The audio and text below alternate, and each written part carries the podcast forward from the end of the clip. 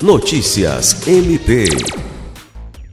Nessa quarta-feira, 29, o Ministério Público do Estado do Acre, por intermédio da segunda Promotoria de Justiça Especializada de Defesa do Patrimônio Público, Fiscalização das Fundações e Entidades de Interesse Social, instaurou um inquérito civil para averiguar possíveis irregularidades na contratação emergencial da empresa Rico Transportes e Turismo Limitada, pela Prefeitura de Rio Branco para a prestação de serviços de transporte coletivo urbano.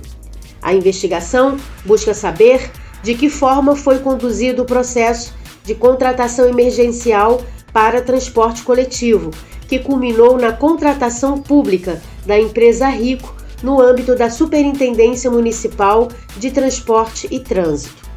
Para dar início à apuração, o MPAC levou em consideração denúncias registradas e o teor do relatório de análise técnica, elaborado pelo Laboratório de Tecnologia contra a Lavagem de Dinheiro do MPAC.